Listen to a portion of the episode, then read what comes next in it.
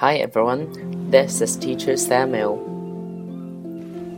那今天呢，Samuel 老师又来和小朋友们分享好听的故事了。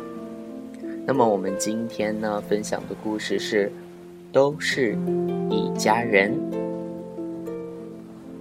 都是一家人呢，属于迪士尼阅读真奇妙系列中的第二集。那这个级别呢，每页的文字。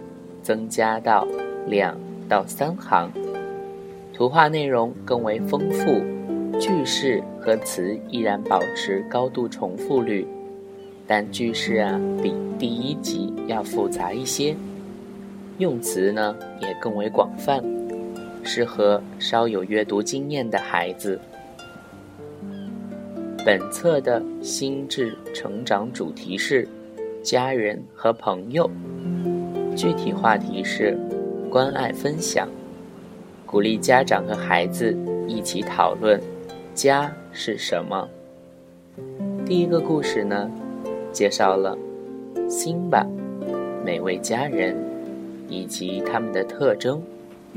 第二个故事呢，讲述辛巴和家人共同度过的温馨时光。第三个故事呢，描述了其他的家庭的特点，每个家庭啊都不一样。那么家长可以和孩子讨论问题。第一个，一个家庭啊通常有哪些家庭成员？帮助孩子理解家庭的概念，鼓励孩子说出他对每位家人的印象。并利用游戏活动中的家人拇指印数，帮助孩子理解家庭成员和亲属的关系。第二个问题呢，可以和孩子一起讨论：你的家人通常多长时间聚在一起？鼓励孩子说说他喜欢和家人在一起做一些什么事情。和家人在一起带给他什么样的感觉？给孩子解释家庭时间的意义。那第三个可以和孩子一起讨论的问题呢是：孩子认识的别人的家是怎样的？有什么样的特点？看，每个家都不一样，这很正常。温馨提示：家的意义不仅在于血缘关系，更在于一家人在一起，互相关爱，互相照顾。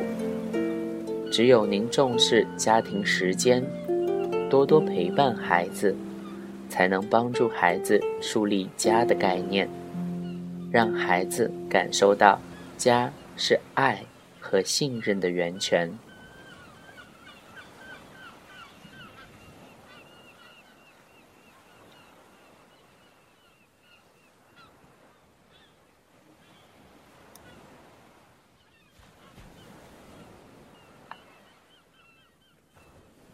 那么，我们今天的分享的故事呢是《All in a Family》。Simba's family. Here is Simba's mother. Simba's mother is fast. Here is Simba's father. Simba's father is big. Here is Simba's uncle.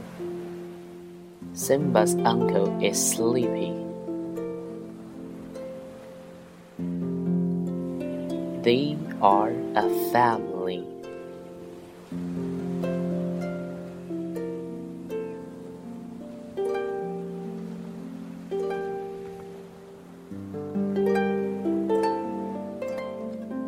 Here is Simba's mother.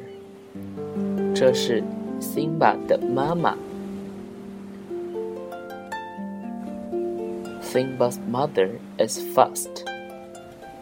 Simba 的妈妈跑得非常的快。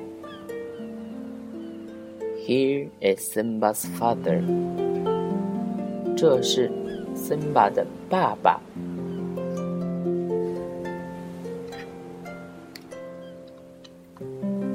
Simba's father is big. Simba 的爸爸块头很大。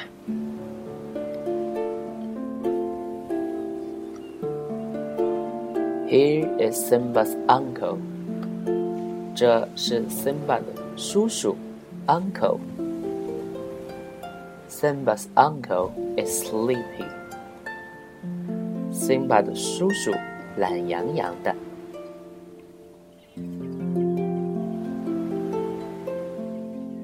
They are a family. 他们都是一家人。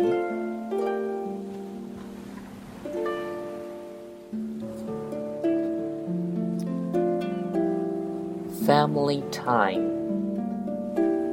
家庭时间。Simba and his family play together. Simba 和家人一起玩。Family time is playing time。家庭时间就是玩耍时间。Simba and his family eat together. Simba 和家人一起吃饭。Family time is eating time. 家庭时间就是吃饭的时间。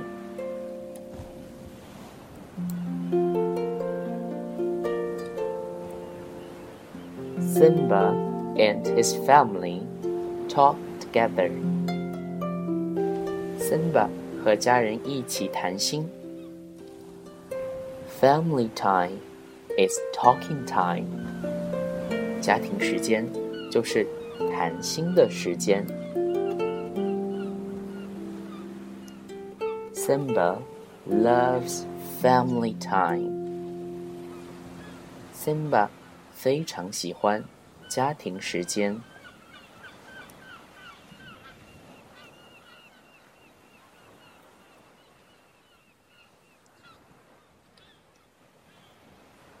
Families 不同的家庭。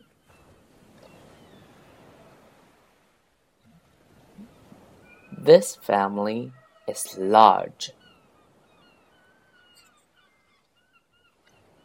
这是一个大家庭。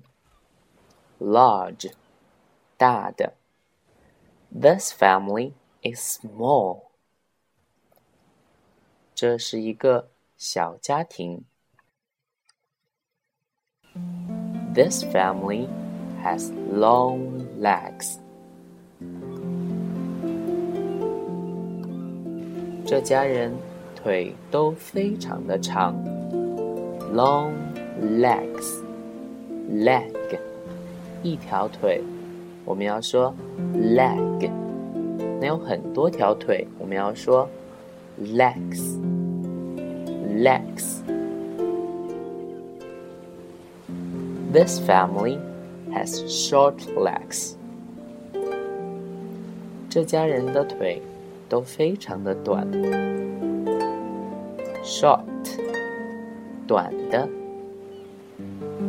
long，长的。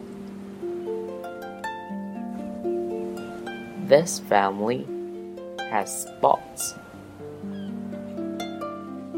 这家人身上都有斑点。This family has stripes。 这家人的身上都有条纹。What is your family like？那你的家是什么样子的呢？